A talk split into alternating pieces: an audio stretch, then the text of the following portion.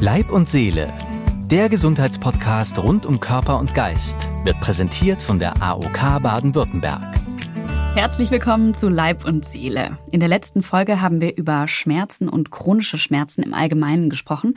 Und heute wollen wir ein bisschen mehr ins Detail gehen und uns auf Rückenschmerzen, Kopf- und Nackenschmerzen fokussieren. Also die sogenannten Spannungskopfschmerzen entlang der Wirbelsäule. Migräne gehört da jetzt nicht dazu. Wir wollen heute klären, was wir tun können gegen Verspannungen im Rücken und gegen die Kopf- und Nackenschmerzen, damit es nicht langfristig chronisch wird. Wir klären, was hinter den Verspannungen steckt und warum Schmerztabletten oder Massagen nur für den Moment helfen können, zumindest wenn die Schmerzen akut und spezifisch festzulegen sind. Darüber sprechen wir gleich. Außerdem bekommen wir einfache Tipps und Tricks für den Alltag, damit wir die Schmerzen besser in den Griff bekommen können, eben auch dann, wenn sie noch nicht chronisch sind. Und wir lernen, wie wir gerade im Alltag besser auf die Signale von unserem Körper hören können. Mir gegenüber sitzt der ärztliche Direktor und Chefarzt der Orthopädie vom SRH Gesundheitszentrum Bad Herrenalb und er ist auch Chefarzt im Department Wirbelsäule an der Sportklinik Stuttgart, Professor Andreas Feilmann. Er ist heute hier, um alle Fragen und auch die, die ihr uns im Vorfeld gestellt habt, zu beantworten. Ich bin Lilly Wagner, Journalistin und Moderatorin von Leib und Seele und ich freue mich sehr, dass ihr heute mit dabei seid. Wir alle kennen das. Der Kopf dröhnt, der Rücken zwickt oder die Schultern sind so angespannt, dass jede Bewegung unangenehm ist. Und wenn wir ehrlich sind, dann kennen wir meistens auch den Grund. Wir sitzen falsch, wir sind verspannt, wir haben zu schwer gehoben oder wir haben einfach nur Stress. Meistens gehen wir davon aus, dass die Schmerzen dann bald wieder weg sind und nehmen vielleicht mal eine Schmerztablette oder ignorieren die Schmerzen einfach. Herr Professor Feilmann, ich freue mich sehr, dass Sie heute bei uns sind. Wie kriegen wir denn diese Verspannungen in den Griff, wenn wir keine Schmerztabletten nehmen wollen? Zunächst haben Sie ja in der Anmoderation ganz richtig gesagt, wir müssen uns überlegen, woher die Verspannungen kommen. Wenn das jetzt zum Beispiel ähm, ein anstrengender Bürotag war, dann würde ich mich gar nicht wundern, dass ich jetzt Verspannungen habe und Schmerzen habe und deswegen vielleicht gar nicht erstmal zu einem Schmerzmittel greifen, sondern einfach versuchen, ein bisschen Wärme, Ablenkung Musik zu hören, irgend sowas in der Richtung, sodass einfach die Verspannungen sich automatisch lösen können. Und da reicht Wärme und Ablenkung. Also, häufig, häufig. Ja? Bei solchen harmlosen Verspannungen reicht schon wirklich Ablenkung und Wärme und dann stellt man häufig fest ähm, danach, dass die Beschwerden plötzlich weg sind. Mhm. Also Wärme so wie eine Wärmflasche einfach auf den Rücken legen oder es gibt ja auch diese Wärmepflaster, würden Sie das dann empfehlen? Wärmepflaster oder Kirschkernkissen zum Beispiel, das sind auch Methoden und Möglichkeiten, die man ganz harmlos machen kann. auf die Heizung legen und dann auf den Rücken. Ja, Richtig. Super, okay. Oder Musik hören, haben Sie gerade gesagt. Genau. Also alles, was einen so ein bisschen von den Schmerzen auch ablenkt. Heißt es, dass wenn wir zum Beispiel jetzt viel Zeit haben und viel Zeit haben, über Schmerzen nachzudenken, dass die dann stärker werden? Das kann durchaus passieren. Also wenn ich mich zu sehr auf den Schmerz oder auf die Beschwerden und die Symptome fokussiere dann, und dann über nachgrüble, woher es kommen kann, können sich die Schmerzen auch häufig verstärken. Oder einfach ähm, längere Zeit anhalten, als es eigentlich sein müsste. Und man kann dann ja auch Angst bekommen. Also wir haben ja jetzt auch gehört, ne, so spezifische Schmerzen können auch zu chronischen Schmerzen werden. Mhm. Wir haben sogar ähm, vielleicht jetzt schon ganz am Anfang eine Hörerinnenfrage. Die Mareike hat nämlich gefragt, können einfache Verspannungen im Alltag zu chronischen Schmerzen werden? Und wann und wie muss ich gegensteuern? Also vor allem, das mhm. bezieht sich jetzt hm, vielleicht äh, bei ihr auch, wie bei vielen anderen, auf das Thema Homeoffice. Also jetzt gerade in der Pandemiezeit haben ja viele im Homeoffice gesessen. Ähm, woher weiß ich, was ein spezifischer Schmerz ist für den Moment und was dann auch ein chronischer Schmerz ist? Also normalerweise ist es so, wenn wir Verspannungen haben, wie zum Beispiel im Homeoffice, dann ist das Wichtigste, dass wir die Schmerzen, dass wir das, was wir bereits gesagt haben, dagegen tun. Und äh, ich kann natürlich zu Beginn nicht wissen, ist es ein spezifischer Schmerz, der wegen einer sogenannten Blockierung, es gibt an der Halswirbelsäule zum Beispiel lauter kleine Zwischenwirbelgelenke, die sind in jedem Segment rechts und links vorhanden. Und wenn die durch eine angespannte Haltung einfach etwas sich verschieben, dann spüren wir einen Schmerz, die Muskeln verspannen und dann ist der Schmerz natürlich äh, verstärkt da. Und das Wichtige ist, ähm, da das ist relativ harmlos, aber wenn der Schmerz natürlich über Tage hinweg bestehen bleibt, dann wäre es schon wichtig, dass man dem nachgeht und guckt, ob es einen spezifischen Hintergrund hat. Ein chronischer Schmerz beginnt ja erst ab drei bis sechs Monaten und ich glaube, da äh, wird der Patient in der Regel dann schon aufmerksam und würde bis dahin sowieso zum Arzt gehen. Aber in aller Regel, zu über 90 Prozent, sind diese Schmerzen aufgrund von Muskelverspannungen harmlos und man sollte sich eben weniger darauf fokussieren. Aber nach drei Monaten sprechen wir von subchronisch oder auch chronisch. Da ist die Fachwelt sich nicht ganz so einig, ab wann es chronisch bezeichnet wird. Aber dem sollte man natürlich dann schon nachgehen und untersuchen lassen. Und zu welchem Arzt geht man dann am besten? Geht man dann zum Hausarzt? Also das hat auch eine Hörerin gefragt, die Gabriele. Sie hat den Verdacht, dass sie an chronischen Schmerzen leidet. Und jetzt sagen sie, ab drei Monaten kann man, kann man das auf jeden Fall mal prüfen. Kann ich einfach zum Schmerztherapeuten gehen oder muss ich erst zum Hausarzt? Fragt sie, wie läuft das ab?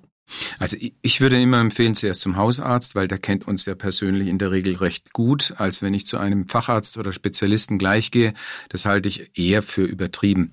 Der Hausarzt kennt einen und der kennt einen auch ein Stück weit von seinem äh, psychosozialen Hintergrund. Also sprich, wie ist der Mensch drauf? Ist er eher depressiv, ängstlich, also nicht krank depressiv, sondern eher zurückgezogen oder ist er extrovertiert? Und da kann er schon entsprechende Empfehlungen geben und auch leichter entscheiden, ob hier vielleicht eine spezifische zu behandelte Ursache dahinter stecken könnte oder nicht. Und dann erst würde ich zum Facharzt gehen. Jetzt wird man ja häufig mit Rückenschmerzen, ich kenne das auch, ich habe auch viele Verspannungsschmerzen, ähm, zum, zum Physiotherapeuten geschickt. Was kann denn eigentlich der Physiotherapeut machen? Reicht es, wenn er uns massiert, also oder sie, oder führt das zu was? Äh, oder ist das einfach nur so ein Wohlfühlmoment, der dann entsteht und danach ist es eigentlich wieder wie vorher? Wenn, wenn das eine wirklich krankhafte Muskelverspannung ist, und da sprechen wir jetzt nicht von denen, die die, die meisten Menschen im Homeoffice vielleicht äh, erfahren, dann kann tatsächlich eine sogenannte Querfriktionsmassage oder Muskellockerungsmassage Abhilfe schaffen, sodass der macht es dann zwei, dreimal und dann normalerweise sind die Schmerzen aber auch weg. Mhm. Bei den länger anhaltenden Verspannungsschmerzen sind ja meistens andere Ursachen, die dahinter stecken und da hilft Massage. Leider normalerweise nur kurzfristig. Und das ist, wir sagen heute sogar eine Wellnessbehandlung, die nicht unbedingt zum Ziel führt. Und da muss man eher sich hinterfragen, woher kommen die Verspannungen, was mache ich denn nebenher, was mache ich denn sportlich, mache ich irgendeine Ausgleichssportart, das heißt, je mehr ich sitze, desto mehr von der Tageszeit her muss ich mich auch bewegen. Und wenn ich das halt missachte und nicht durchführe, dann kann es schon mal sein, dass solche Verspannungsschmerzen einfach längerfristig vorhanden sind. Und jetzt haben Sie gesagt, da, da reicht keine Massage. Also was, was würde denn ein Physiotherapeut dann machen? Also wenn mein Hausarzt zum Beispiel hm. mich zum Physiotherapeuten schickt? Wenn zum Beispiel eine Blockierung der kleinen Gelenke zwischen Wirbelgelenke ähm, als Ursache zu erkennen ist, dann wird er deblockieren, milde manuelle Therapie machen oder er wird auch feststellen, dass die eigentlich tragende Muskulatur überhaupt nicht ausgebildet ist bei den eher faulen Menschen. Und wir sind ja in der Regel hier in den westlichen Ländern eher faul. Und äh, wenn er das feststellt, kann man auch Kräftigungsübungen machen. Er kann einem dann auch zeigen, wie man selbst zu Hause diese Übungen machen kann. Mhm. Und somit äh, kann der Physiotherapeut enorm dazu beitragen, dass diese Beschwerden in der Regel relativ schnell weggehen. Zu über 80 Prozent übrigens funktioniert es auch. Aber diese Übungen, die muss man dann halt am Ende doch selbst machen und da muss man jeden Tag den Schweinehund überwinden. Wenn es nachhaltig helfen soll, ganz klar, ja. Machen Sie jeden Tag Übungen? Nee, jeden Tag mache ich nicht, aber ich mache dreimal in der Woche Übungen. Ich habe tatsächlich selbst eine entzündliche Veränderung in der Wirbelsäule und äh, ich behandle da mich selber, aber ich komme damit wirklich gut zu hin. Und was machen Sie? Das sind Pilatesartige Übungen, die man machen muss, ähm, um, um einfach die tiefe Rücken- und die tiefe Bauchmuskulatur auch zu trainieren und nicht nur die oberflächliche. Wenn Sie die oberflächliche alleine trainieren, können Sie einen ganz tollen Sixpack haben und trotzdem Rückenschmerzen. Wir kennen das von den Leistungssportlern. Mhm. Wir haben vorhin schon mal kurz gesprochen, Thema Leistungssportler, da haben Sie auch gesagt, Sie waren ganz erstaunt, dass es so hm. viele Sportler auch gibt, die solche Rückenschmerzen haben ne, oder Probleme haben. Gerade wenn die Leistungssportler dann zu uns in die Sprechstunde kommen, dann, geht, dann sieht man natürlich auch einen ungehörigen Muskelstatus. Und wenn man sie aber genau untersucht, und das, da brauchen wir auch den Physiotherapeuten dazu, stellt man eben fest, dass die segmentalen, die ganz kleinen Muskeln, die von jedem Wirbelsegment zum nächsten reichen, sowohl vom Bauch her gesehen als auch vom Rücken her gesehen manchmal überhaupt nicht ausgeprägt sind. Mhm. Das heißt, die trainieren wirklich nur die globale Muskelspannung. Mhm. Also zum Thema Sport sprechen wir in der nächsten Folge noch mal ein bisschen ausführlicher, aber das vielleicht schon mal so als kleiner Einblick, dass auch Sportler, gesunde Sportler äh, Rückenschmerzen und Verspannungen haben können. Ich habe einen neuen Begriff von Ihnen gelernt, der ähm, des biopsychosozialen Modells, das häufig angewendet wird, wenn man Rückenschmerzen behandelt, die multimodale Behandlung sozusagen. Können Sie das auch noch mal unseren Zuhörerinnen und Zuhörern ein bisschen näher bringen? Ist eigentlich relativ einfach. Biopsychosozial bedeutet, wir haben gelernt, dass Schmerzen nicht immer, wenn sie keine klare erkennbare Ursache haben, verschiedene Ursachen haben. Und zwar das nicht nur körperlich, also biologisch, sondern auch psychisch. Stress, depressive äh, Stimmungen, Trauer kann das sein, Ärger kann das machen. Das heißt, auch da können Ursachen für Schmerzen bestehen. Jetzt mag man sich fragen, woher kommt das? Die Psyche kann ja nicht irgendwie Schmerzen verursachen, doch. Sie kann aber die Schmerzschwelle extrem senken. Das heißt, andere Menschen, denen es gut geht, psychisch gut geht, die würden den Schmerz vielleicht gar nicht so wahrnehmen. Und der Patient, der aber irgendwelchen Druck verspürt oder auch Ärger oder Stress, der verspürt den Schmerz einfach stärker. Und dann kommt die dritte Komponente, das ist das soziale Umfeld. Wenn Sie in einem Homeoffice sind, als alleinerziehende Mutter zum Beispiel, ich meine, das waren mit die gestraftesten während der Pandemie, dann kann man sich vorstellen, dass dieses soziale Umfeld natürlich nicht unbedingt zu einer positiven Schmerzverarbeitung führt. Und diese drei Komponenten müssen wir deshalb sogenannt multimodal behandeln. Das heißt, da brauche ich auch als Orthopäde Unfallchirurg einen Psychologen dazu oder gegebenenfalls einen Physiotherapeuten oder gegebenenfalls sogar einen Schmerztherapeuten, um dem dann Herr zu werden. Und dann schauen Sie sich das Problem interdisziplinär an, sozusagen. Richtig. Ja. Ich glaube, also in dieser Pandemie Mütter und oder Familien hatten Probleme, aber auch Singles, äh, die dann ganz alleine gewohnt gewohnt haben und ja auch irgendwie wenig Kontakt dann haben konnten zu anderen Menschen. Was würden Sie denn denen raten? Also ich würde den Singles, und ich habe da auch oft an die gedacht, ähm, ich würde denen dringend raten, dass sie halt sportlichen Ausgleich machen. Das heißt, je mehr ich alleine bin, und das ist ja der Vorteil, dass wir eine niemals so eine scharfe Quarantäne hatten wie zum Teil im Ausland, Sport konnten wir immer machen und das ist das Beste, was ich machen kann. Ich nehme meine Laufschuhe und laufe durch den Wald. Mhm. Das ist die beste Empfehlung oder irgendwo anders. Sich ablenken und dabei sportlich betätigen. Ansonsten ist es nachvollziehbar, das ist schwierig. Aber wie gesagt, ähm, ich denke, die einzige Möglichkeit, die wir da haben als Single in einer Pandemiesituation, wo bestimmte Lockdown-Verordnungen existieren, da muss ich einfach raus und laufen. Mhm.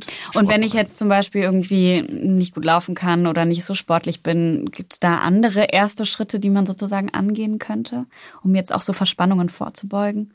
Also wir haben vor allem in unseren Reha-Kliniken das ganz klare Konzept, es gibt keine noch so körperliche Behinderung, dass ich keinen Sport treiben kann. Und wenn es der ältere Mensch ist, der im Sessel oder im Stuhl oder im Rollstuhl Sport treiben kann, wir, wenn das der Fall ist und ich wäre nicht so sportlich, dann würde ich auch versuchen, zu einem Arzt zu gehen, Physiotherapie verschreiben lassen und dann der Physiotherapeut kann mir sehr wohl zeigen, was ich in meinem individuellen Körperzustand sportlich machen kann. Wir haben ja am Anfang auch gesagt, dass man ähm, ja, dass man diese Signale manchmal einfach ignoriert wenn wir jetzt viel Stress haben, es, ist, es steht viel auf der To-Do-Liste, Familie, Freunde, man, man ist ja sozial auch eingebunden, dann ignoriert man ja schnell auch mal einen Schmerz. Wie können wir denn lernen, wieder sozusagen auf unseren Körper zu hören und erste Anzeichen wieder zu spüren?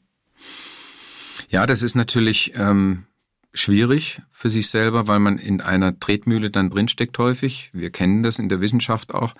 Das ist dieses Vermeidungsmodell, wo man versucht einfach, ich habe Schmerzen, aber es darf eigentlich nicht sein, weil ich habe keine Zeit dafür und ignoriert oder versucht es zu ignorieren. Das äh, geht dann aber in eine Spirale, ähm, die eben nicht zum Erfolg führt, sondern im Gegenteil zu Rückzug und durch zu enorme Frustration, weil ich mache doch viel, ich kämpfe dagegen an und trotzdem ist der Schmerz da.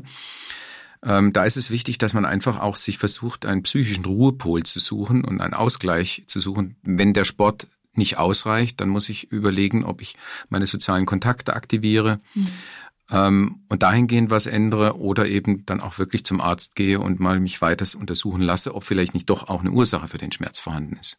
Also Sie haben gesagt, wenn der Sport nicht reicht, dann, dann suchen wir uns Menschen, die uns vielleicht irgendwie äh, unterstützen oder helfen können oder auch diese Ablenkung, diese Ablenkung mhm. bringen. Aber wie schaffen wir es denn, auf unseren Körper zu hören? Was sind denn, was sind denn die Anzeichen, die, die wir spüren können? Da ist irgendwie was nicht in Ordnung. Also wie kommen wir in dieses Momentum rein? Wie können wir uns da hinbringen? Müssen wir uns aufs Bett legen und an die Wand gucken oder um die Schmerzen zu spüren? Oder wie funktioniert das? Hm, das ist auf jeden Fall schwierig. Man muss halt eine gewisse Achtsamkeit gegenüber dem Körper auch entwickeln, wo ich dann bestimmte Symptome feststellen kann ähm, und Warnsignale quasi verspüren kann. Aber das sind natürlich unterschiedliche Dinge, worauf es da ankommt. Wichtig ist in meinen Augen fast viel mehr, dass wir eben nicht zu sehr uns in den Schmerz rein denken. Also Achtsamkeit ist wichtig, auf den Körper hören. Aber wenn wir uns darin versteifen und dann nur noch die Körpersignale wahrnehmen, dann führt es eben zum Gegenteiligen, was wir eigentlich eher vermeiden wollen. Dann ist der Schmerz plötzlich im Vordergrund. Und das ist auch häufig nicht eine Lösung für den Patienten. Also es ist so ein schmaler Grad ja. zwischen starker Aufmerksamkeit auf den Schmerz und irgendwie auch ein bisschen in den Körper reinfühlen, um die Schmerzen auch wahrzunehmen und was zu tun, bevor man sie dann so unterdrückt. Wir machen jetzt eine klitzekleine Pause und sind gleich wieder für euch da. Lass Rückenschmerzen nicht deinen Alltag bestimmen. Die AOK Gesundheitskurse Rückenaktiv und Rückenaktiv im Job helfen dir, dich wieder auf das zu konzentrieren, was wirklich wichtig ist. Dein Leben. Alle Infos findest du in den Shownotes zu dieser Folge. Weitere Angebote und mehr Informationen zur AOK Baden-Württemberg gibt's auf aok.de slash bw slash Leib und Seele. Wir sitzen viel, wir machen wenig Sport und bewegen uns auch grundsätzlich eigentlich viel zu wenig. Also im Verhältnis zu dem, was wir fähig sind zu laufen oder uns zu bewegen, sind die meisten, wie Sie vorhin auch schon gesagt haben, sehr, sehr faul. Deshalb raten viele Experten zu einem achtsamen und gesunden Lebensstil. Also mehr Dehnen, mehr Sport, gesunde Ernährung. Jetzt ist das ja gar nicht so einfach, das so ad hoc in den Alltag zu übernehmen. Was raten Sie denn Ihren Patienten? Wie kann man denn einen ersten Schritt machen, um einen achtsamen und gesunden Lebensstil zu führen, damit man am Ende einfach verspannungsfrei ist? Ich äh, sage spaßhalber immer, die Raucher haben es da besser. Das meine ich nicht, weil die rauchen, sondern einfach, weil sie sich permanent alle Stunde zum Beispiel mal zurückziehen und sich bewegen. Und ich glaube, das ist ganz wichtig, dass wir das halt lernen, wenn wir schon eine sitzende Tätigkeit haben, und das haben ja die allermeisten bei uns, dass wir dann lernen, einfach die Pausen strikt einzuhalten und alle Stunde oder alle Dreiviertelstunde uns für fünf Minuten bewegen. Und in langen Sitzungen geht es natürlich schlecht, aber auch da kann man ja als Moderator zum Beispiel darauf achten, dass diese Möglichkeit gegeben wird. Und ich glaube, zu Hause im Homeoffice muss man da einfach sich im schlimmsten Fall auch mal den Wecker stellen, dass man daran denkt und dann die entsprechenden Pausen auch einhält und sich dabei bewegt. Also kann man in Zukunft auch als Nichtraucher sagen, also mein Arzt hat aber gesagt, einmal die Stunde muss ich aufstehen. Ganz genau. Also sind Sie auf jeden Fall für Pausen und. Die Pausen sind unabdingbar. Also ich glaube, wenn wir das nicht einhalten und drei Stunden am Stück sitzen, werden wir fast alle, da können wir noch so sportlich sein, aber wenn wir diese, diese Zwangshaltungen sind es ja schon mhm. fast äh, über so einen langen Zeitraum einnehmen, dann ist, macht das keinen Sinn. Mhm. Im Übrigen ist es sicherlich auch möglich, dass man auch zu Hause im Homeoffice oder auch an der Arbeitsstelle nicht unbedingt immer diese teuren, höhenverstellbaren Schreibtische nehmen muss, sondern es gibt auch Stehpulte, wo Sie einfach mal aufstehen können und dann vom Stehpult aus arbeiten können. Auch das geht. Ein Notebook passt da alle mal drauf. Ja, ich habe auch schon mal mein Notebook ins Regal gestellt. Auch also einfach, um dann aufrecht ja? zu stehen. Ja, ja, einfach. Oder aufs Bügelbrett. Also man kann sich da schon lustige so Konstruktionen bauen. Einfallsreich sein und äh, dann geht es. Was gehört denn zu einem gesunden Lebensstil aus Ihrer Sicht dazu? Eigentlich die drei Komponenten, würde ich sagen. Das ist Bewegung. Wir müssen einfach äh, sehen, dass der Mensch ist ja nicht so weit weg vom Tier oder vom, von unseren nächsten Verwandten. Und wenn man sich überlegt, wie viel Prozent der, der, des Tages sich ein Tier bewegt, dann sind es einfach nahezu 90 Prozent und der Mensch eben vielleicht 10 Prozent. Und da müssen wir wieder ein Stück weit hinkommen. Das zweite ist natürlich die Ernährung. Ein Tier ist dann, wenn es Hunger hat. Und der Mensch, wie gesagt, ist nicht so weit weg vom Tier und der Mensch ist halt manchmal aus Frust, aus Langeweile, aus welchen Gründen auch immer. Und die Ernährungsgewohnheiten sind halt enorm wichtig, dass wir die auch berücksichtigen. Und da geht es nicht nur darum, um gesund zu ernähren, sondern auch die kleinere Mahlzeiten und bewusst wieder Nahrung zu uns nehmen und das nicht als ein, ein lästiges Nebengeschehen werden lassen. Und weil das wiederum andere Risiken äh, mit sich führt. Jetzt sind Sie ja von Haus aus Orthopäde. Wenn jetzt Ihre Patienten zu Ihnen kommen und Ihre Patientinnen, mm, wie reagieren die dann, wenn Sie ihnen dann sowas sagen wie, naja, gesunde Ernährung ist auch wichtig? Und also, können Sie das ein bisschen aus dem Nähkästchen plaudern? Ja, Sie können sich schon vorstellen, wie das ist, wenn man einfach bei bestimmten Rückenschmerzen dem Patient auch mal sagt, also Gewicht übrigens sollten Sie auch ein Stück weit abnehmen. Da kommt dann natürlich immer das Argument, ähm, naja, ich habe ja Schmerzen, deshalb kann ich mich nicht bewegen mhm. und ich esse ja schon nichts. Und dann sage ich mittlerweile äh, auch nicht böse, aber bestimmt, naja, von nichts kommt nichts. Also wenn die Menschen nichts essen, dann nehmen sie auch nicht zu oder nehmen ab. Das ist ganz wichtig im, im Bewusstsein äh, der Menschen, dass sie einfach wissen, äh, wenn ich kann abnehmen, auch wenn ich Schmerzen habe oder vorübergehend, weil ich ja durch weniger Gewicht auch wieder mehr Möglichkeiten habe, mich zu bewegen und dann wird der Teufelskreislauf auch gut durchbrochen. Mhm, das ist wieder dieses biopsychosoziale ja. Modell, das Sie da wahrscheinlich auch ansprechen. Ne? Ähm, was kann man denn, also ich meine, wenn man eben dann sich nicht bewegt, dann kommt man ja auch nicht irgendwie, kommt man selten raus an die frische Luft, äh, dann kriegt man wieder weniger Impulse von außen. Wie kann man denn diesen Menschen helfen? Sie sagen jetzt wahrscheinlich nicht zu jedem, machen Sie eine Therapie oder ähm, zu welchem Arzt schicken Sie den dann weiter oder muss man auch noch zu einem zu einem Psychologen gehen oder wie, ich kann mir das noch gar nicht so richtig vorstellen, wie dann so eine Behandlung eigentlich abläuft. Also ganz wichtig ist, wenn ich den Verdacht habe, dann muss ich mir natürlich überlegen, was mache ich mit dem Patienten? Und das ist ja häufig so, dass die schon bei einigen Ärzten waren, wenn man jetzt davon ausgeht, mal vom chronischen Schmerz. Und da haben wir eine ganz interessante Studie gemacht und die erzähle ich jetzt einfach ganz kurz. Klar. Äh, wir haben alle Patienten, wir sind ja operativ auch tätig und wir müssen ja, und das ist das Schwierige beim Patienten, häufig herausfinden, hat er wirklich was, was durch eine OP besser wird oder hat er was, wo eben eher psychische Komponenten mit reinspielen. Da ich das als Orthopäde, Unfallchirurg nicht entscheiden kann und schon gar nicht in der Kürze der Zeit, äh, gibt es aber mittlerweile Scores, die dauern vier Minuten für den Patienten auszufüllen und eine halbe Minute für mich, den Score auszuwerten. Und dieser Score ist mittlerweile schon so genau und valide, wie wir das nennen, dass er zu 85 Prozent erkennen kann, ob der Patient eher psychosoziale Komorbiditäten hat, also Begleiterkrankungen, Depressionen, Angststörungen und ähnliches, oder ob der Patient das eben nicht hat. Also es ist so ein Fragebogen, den man als Patient ja. ausfüllt und dann braucht man dafür fünf Minuten und Sie können das relativ genau sehen. Richtig, Was sind denn das für Fragen? Diese Fragen, das sind natürlich, wie komme ich im Alltag zurecht? Wann sind die Schmerzspitzen oder was mache ich mit meinem, äh, habe ich noch Freude am Leben? Habe ich noch äh, Hobbys? Was mache ich nebenher? Und dadurch kann man feststellen, ob eben, da sind auch Trickfragen natürlich drin, ob der Patient eher depressive Stimmung hat oder nicht. Was wäre denn so eine, so, eine, so eine typische Frage, anhand derer Sie sowas dann erkennen? Also jetzt auch für unsere Zuhörerinnen und Zuhörer.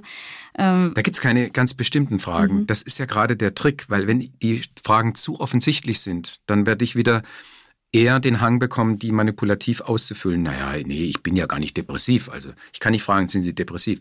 Sonst ja. werden die meisten sagen, nein, bin ich nicht und machen nein, obwohl sie es vielleicht sind. Das heißt, das sind schon Fragen, womit man relativ neutral und objektiv erkennen kann, ob der Patient das hat. Und ich will noch ausführen. Mhm. Wir haben sechs Monate lang alle Patienten das ausfüllen lassen. Die Indikation zu einer Operation oder nicht haben wir gestellt, ohne das Ergebnis zu wissen. Und die Hypothese war, nach sechs Monaten, die, die wir operiert haben und die ab einem bestimmten Cut-off in diesem Fragebogen geantwortet haben, die werden von den Maßnahmen nicht profitiert haben. Und das Erschreckende war, es waren, genauso war es auch, es waren 25 Prozent der Patienten, die wir vollkommen umsonst operiert haben. Und deswegen haben wir diesen Bogen eingeführt, um jetzt mittlerweile diese Fehler in Anführungszeichen nicht zu machen. So erschreckend das ist, so wichtig ist es, dass einfach in dieser Situation, beim, gerade beim chronischen Schmerz, dieses biopsychosoziale Modell berücksichtigt wird und untersucht wird. Und wo ist die Studie veröffentlicht worden? Die ist äh, auf Kongressen ist sie schon zweimal veröffentlicht mhm. worden und wir haben gerade das Manuskript das jetzt dann eingereicht. Ah, okay. Das heißt, wenn unsere Hörerinnen und Hörer gespannt sind, darüber mehr zu erfahren, dann äh, kommt es bald, kommen ja. die Ergebnisse. Also ich denke, dieses Jahr wird es eingereicht noch auf jeden Fall. Spannend. Was passiert denn eigentlich bei Verspannungen im Körper? Also wie, wie drückt sich das im Körper aus? Also wir spüren es ja. Also die Muskeln ziehen sich dann zusammen. Sie haben das vorher schon so ein bisschen am Nackenwirbel erklärt.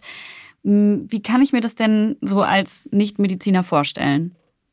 Warum, hm. warum schmerzt das überhaupt? Ja, weil meistens die Muskulatur selber schmerzt nicht unbedingt, es sei denn, sie ist wirklich bretthart verspannt. Das gibt's natürlich auch, aber das ist relativ selten. Die Muskeln verspannen sich und dann werden einfach die Segmente in sich, das kann sich vorstellen, die Wirbelsäule hat viele bewegliche Segmente. Und wenn die Muskulatur sich verspannt, dann werden die alle zusammengedrückt oder auch aus dem normalen Lot gedrückt. Es gibt auch diese Seitverbiegungen, Skoliosen oder auch nach vorne und nach hinten wo die gesamte Wirbelsäule rein durch Muskelzug in eine vollkommene falsche Stellung gedrückt wird. Und das macht dann natürlich Schmerzen, weil die Gelenkkapseln dieser kleinen Gelenke, die tun weh. Die haben alle Schmerzrezeptoren drin und die können sich dann melden. Mhm. Und deswegen können Verspannungen sehr wohl Schmerzen verursachen, ob zwar der Muskel vielleicht noch gar nicht schmerzhaft ist. Mhm. Hat das denn irgendeinen Sinn? Also so einen biologischen Sinn, uns zu schützen oder so? Ja, es ist ja eine Hab-Acht-Stellung. Verspannung bedeutet, ich habe aus irgendeinem Grund jetzt Angst. Wenn ich Angst bekomme, dann ziehen sich die Schultern nach oben. Und der Hintergrund ist natürlich, die Muskulatur will bei Stresssituationen, zum Beispiel im Fall der Wirbelsäule, das Rückenmark schützen. Und deshalb verspannt sich die Muskulatur, damit, wenn irgendein ein Trauma kommen würde, ein Angriff kommt, damit die Wirbelsäule oder das Rückenmark eben nicht verletzt wird. Der Muskel ist dann nicht ganz so wichtig der ist wie ein Panzer davor, aber wenn der am Beispiel Bärenbiss zu tief kommt, dann kann er die Wirbelsäule verletzen. Und deshalb ist es eine ganz normale Reaktion des Körpers. Hallo, da ist irgendwas Gefahr im Verzug, spann dich an, dann bist du geschützt.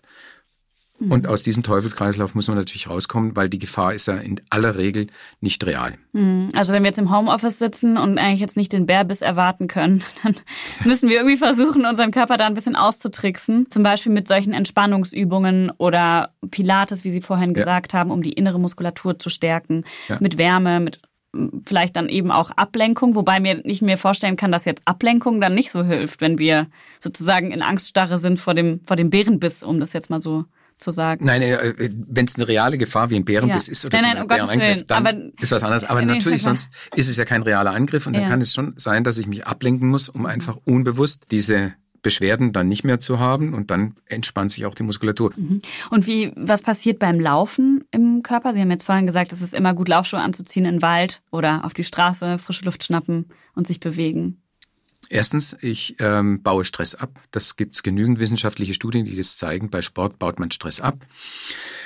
Und zweitens, wenn ich Stress abbaue, dann äh, lockert sich die Muskulatur und natürlich die ganze das ganze Gefüge lockert sich. Und dadurch, dass ich ja permanent in Bewegung bin, eine gleichförmige Bewegung mache im Austauschsport, kann das eben zu diesen positiven Aspekten führen.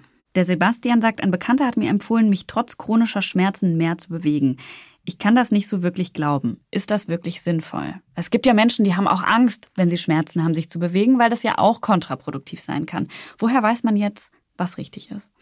Also wenn man davon ausgeht, dass der der Freund von Sebastian oder der Kollege, wenn ähm, beim Arzt war und der Arzt keine wirklich gefährliche Ursache festgestellt hat, dann gibt es keinen Grund. Das ist eine dieser Folgen bei chronischen Schmerzen, dieses Angstvermeidungsverhalten. Der Mensch meint dann, wenn ich mich bewege, kommt das zu Schmerz, also kriege ich, habe ich Angst davor. Und dann kommt der Teufelskreislauf, dass ich mich weniger bewege weil ja dann sonst Schmerz vielleicht kommt und deshalb ziehe ich mich zurück und bewege mich gar nicht mehr. Im Gegenteil, dann muss man halt Verhaltenstherapie machen und den Menschen überzeugen, er kann ja nichts kaputt machen, wenn er sich mhm. bewegt. Ja, der Schmerz kann vorübergehend ein bisschen stärker werden, aber kaputt machen kann er nichts. Er war ja beim Arzt und der Arzt hat ihm den Sport erlaubt. Wenn dann natürlich der Arzt sagt, nein, das sollst dich momentan schonen, dann würde ich natürlich nicht mich bewegen. Aber so wie das klingt bei Sebastians Frage, oder Kollegen, da ist es sicherlich so, dass der erstmal den Schritt wieder tun muss. Er muss sich bewegen, durch den Schmerz durchgehen, um dann festzustellen, es tut ja gar nicht so weh, ich kann mich bewegen. Wenn Sie jetzt einen Patienten haben und merken, der braucht wirklich psychologische Unterstützung, wie gehen Sie dann auf den Patienten oder die Patientin zu? Das ist natürlich ein großes Problem, weil wir normalerweise die Zeit gar nicht haben. Und da muss man natürlich sensibel mit dem Patienten sprechen und ihnen genau das, was wir heute besprochen haben, in aller Kürze der Zeit versuchen zu erklären, sodass der Patient nicht, wie es ja üblicherweise ist, sie glauben mir also nicht, dass ich Schmerzen habe. Den Satz hören wir sehr oft. Wenn wir den, das Screening dem Patienten zeigen und sagen, da ist sicherlich noch was anderes dahinter, dann sind die natürlich häufig enttäuscht und sagen, sie glauben mir die Schmerzen nicht. Mhm. Und da gibt's diese 33-jährige Patientin, die bei uns mal war mit Nackenschmerzen und ähm, 33 Jahre alt und hatte in einer anderen Klinik die Indikation für eine Bandscheibenprothese zu implantieren. Und das ist ein nicht unerheblicher Eingriff an der Halswirbelsäule. Und wir hatten Zeit und haben die Patienten mal gefragt, ja, seit wann haben Sie die Schmerzen? Seit zwei Jahren. Dann die Frage, war da irgendwas? Nein. Na doch, Moment, ich war im Krankenhaus. Warum? Ich habe ein Kind verloren. Und dann ging die Kaskade hoch, bis ihr damaliger Partner sie dann verlassen hat und, und, und. Und dann haben wir zu ihr gesagt, na seien Sie mir nicht böse lassen sich einfach mal zum Psychologen oder Psychiater untersuchen. Einfach mal ein klärendes Gespräch. Gibt es da etwas, was noch nicht verarbeitet ist? Die Reaktion war, wie, ich es befürchtet habe. Die Patientin war sehr sauer. Und wir haben schon gedacht, na gut, jetzt geht es ja an einer Klinik, lässt sich vielleicht operieren. Aber drei Monate später kam ein Anruf oder ein Schreiben war es an die Klinik, äh, wo sie sich tausendmal bedankt hat. Sie hat kaum mehr Schmerzen und sie ist momentan in der Trauerverarbeitung in Therapie. Oh, das, das, ist ja das sind so Beispiele, wie man. Ja. ja, das schwierig ist, aber man muss sich die Zeit halt mal. Können Sie sich erklären, warum das Thema zum Psychologen gehen so tabuisiert ist? Weil eigentlich kann es ja vielleicht nur helfen, wenn jemand von außen mal das hm. Gespräch mhm. führt und vielleicht einen aufmerksam macht auf Dinge, die man jetzt selbst so gar nicht sieht. Wie hm. sehen Sie das als Orthopäde? Das ist ja eigentlich nicht so klassisch, dass ein Orthopäde sozusagen auch dazu rät, sich psychologischen Rat zu holen oder dass die, die Probleme so tief tief drunter liegen hm. können. Ja, das bedingt natürlich zum einen, dass, dass wir sehr viel Rückenschmerzen behandeln und dafür spezialisiert sind. Und bei diesen Rückenschmerzpatienten wissen wir, dass halt wirklich, also mehr als bald jeder zweite auch psychische Echt? Ursachen mit dazu beiträgt oder hat, die dazu beitragen, dass mhm. der Schmerz zu stark empfunden wird. Zumindest, wir haben selektioniertes Patientengut, das heißt, zu uns werden ja die Spezialfälle geschickt. Also zumindest bei dem Bereich sind sicherlich viele dabei. Und natürlich ist es so, dass viele Menschen, wer will das schon sagen, ja, ich, wenn, wenn, man, wenn man sie fragt, woher kommen sie gerade, ja, ich war bei meinem Psychiater oder beim Psychologen. Das ist in Deutschland einfach noch nicht so gang und gäbe, dass man sagt. Aber mittlerweile es wird besser. Also mhm. Die Akzeptanz, glaube ich, dass man offen ist für die Therapie, das sehen wir in der Rehabilitation ganz klar. Da sind immer mehr Patienten, die dann sagen, ja, könnte ich nicht auch mal ein Gespräch mit einem Psychologen haben. Mhm. Gibt ja nicht so viele Plätze, ne, wie man immer hört. Also ja, ist gar nicht so einfach, dann jemanden zu finden. Vermitteln Sie dann direkt oder sagen Sie dann, wie, also wie geht's dann weiter? Sagen Sie dann, Sie müssen sich jetzt jemanden suchen oder wie wir, Also in der, in der Akutklinik können wir nicht vermitteln, weil da haben wir nicht die Ressourcen und Kapazitäten. In der Rehabilitation gehört es zum Standard dazu, mhm. dass wenn, wenn wir das Screening sehen oder der Patient es wünscht oder wir den Eindruck haben und den Patienten darauf ansprechen, wir haben da Psychologen, mhm. die festangestellt sind. Jetzt sind Sie ja ein sehr sportlicher Typ. Also wenn ich es mal kurz beschreiben kann, Sie sitzen da in einem Poloshirt, in einem schicken Poloshirt mit, äh, mit Sportschuhen, ähm, schicken Sportschuhen, aber es sieht, sieht lässig und sportlich aus. Waren Sie immer schon so ein Sportstyp oder haben Sie da auch ein bisschen was verändert in Ihrem Lebensstil in den letzten Jahren? Also zum Glück sehen Sie meinen Bauch nicht, den ich gerade verstecke hinter den Tisch. Aber Nein, es ist tatsächlich so. Ich war mal früher Leistungssportler mhm. und bin dann aber im Studium abgedriftet in die Faulheit. Das lag natürlich ein bisschen daran, dass man einfach wirklich sehr viel am Schreibtisch auch war und lernen musste. Heißt es, Sie waren dick?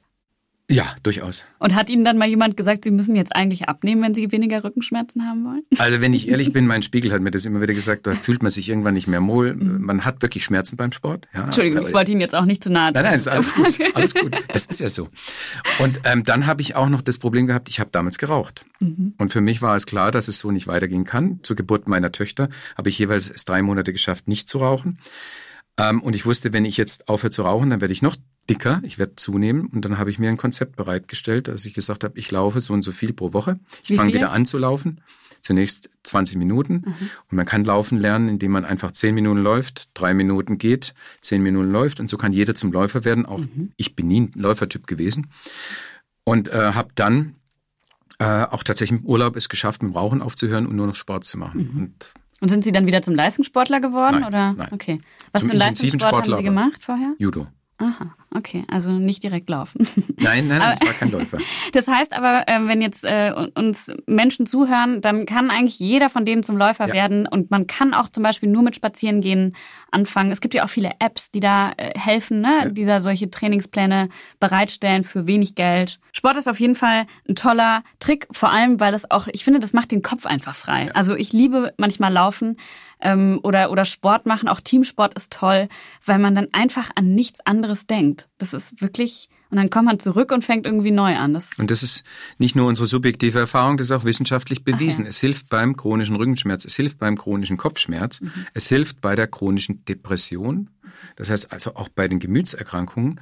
Und deswegen müsste man eigentlich jedem Patienten oder Menschen, der chronische Schmerzen hat, wo es keine klare Ursache gibt, muss man sagen, also das Wichtigste ist Bewegung. Es ist einfach so. Und Ihr Geheimtrick war dann, wie, wie viel Mal die Woche sind Sie laufen gegangen? Also ich gehe momentan dreimal die Woche. Dreimal die Woche, das ist natürlich viel. Wenn Sie jetzt sagen, das ist so ein Minimum, was man machen muss, was wäre ein Minimum? So? Mhm. Ich glaube, das ist individuell unterschiedlich. Also ein Minimum würde ich jetzt behaupten, ist eigentlich äh, zweimal in der Woche eine Stunde, aber beim älteren Menschen, der sollte eher Nordic Walking machen und das jeden Tag dann irgendwann eine halbe Stunde. Da ist der Sport noch wichtiger und wir wissen aus vielen wissenschaftlichen Untersuchungen, sie bekommen Lebensjahre, gute, qualitativ gute Lebensjahre geschenkt, wenn sie Sport machen. Oh, das ist doch ein schönes Schlusswort, Herr Feilmann. Wir haben jetzt viele Tipps bekommen. Zum Beispiel einmal in der Stunde eine Pause machen. Sie haben gesagt, je mehr ich sitze, desto mehr muss ich mich bewegen. Sie haben gesagt, Bewegung ist aber nicht alles. Es ist auch wichtig, zum Beispiel sich abzulenken von Schmerzen, wenn man Verspannungen spürt. Das machen, was einem gut tut. Also vielleicht ein Gespräch führen, ein Telefonat mit einer Freundin, mit einem Freund. Wärme auf den Rücken packen. Also zum Beispiel ein Kirschkernkissen oder einfach Musik hören und jeder kann sich bewegen, Ausreden zählen nicht. Also das nehme ich mit, um im Alltag besser mit den Verspannungsschmerzen im Rücken, im Nacken, im Kopf umzugehen. Wenn es um chronische Schmerzen geht, da sollte man dann doch besser, nach drei Monaten haben Sie gesagt, einen Arzt aufsuchen. Wenn ihr auch von diesen Spannungsschmerzen im Rücken, Kopf und Nacken betroffen seid und ein paar Tipps braucht, um ein bisschen gesünder zu leben, wir haben weitere Informationen und Links zur Sendung heute in die Shownotes gepackt. In der dritten Folge geht es rund ums Thema Sport und Schmerzen. Wir haben jetzt heute auch schon so ein bisschen drüber gesprochen, aber wir sprechen beim nächsten Mal vor allem darum, wie sich Sport positiv aufs Immunsystem und unsere Gesundheit auswirkt, warum Sport auch bei Schmerzen wichtig sein kann, haben wir heute schon ein bisschen angeteasert und wann man aber auf Sport auch unbedingt verzichten sollte. Wenn ihr Fragen habt, dann stellt sie uns gerne vorab, zum Beispiel bei Instagram. Der Kanal heißt gesundnah oder auf Facebook unter AOK Baden-Württemberg. Ihr könnt uns auch die Fragen auf der Website stellen, aok.de slash bw slash Leib und Seele. Und wir freuen uns auch über Vorschläge oder Anregungen oder einen kleinen äh, Schwank aus euren eigenen Erfahrungen. Vielen Dank, Herr Professor Feinmann, für Ihren Besuch und Ihre Antworten. Wir hören uns in der nächsten Folge wieder. Und wenn ihr die nicht verpassen wollt, dann abonniert Leib und Seele als Podcast. Danke fürs Zuhören. Ich bin Lilly Wagner. Bleibt gesund und bis zum nächsten Mal. Leib und Seele ist ein Podcast der AOK Baden-Württemberg. Du findest ihn auf allen gängigen Podcast-Plattformen. Abonniere Leib und Seele, um auch in Zukunft keine Folge zu verpassen. Mehr Infos rund um Gesundheit und deine AOK findest du auf aok.de slash bw slash Leib und Seele.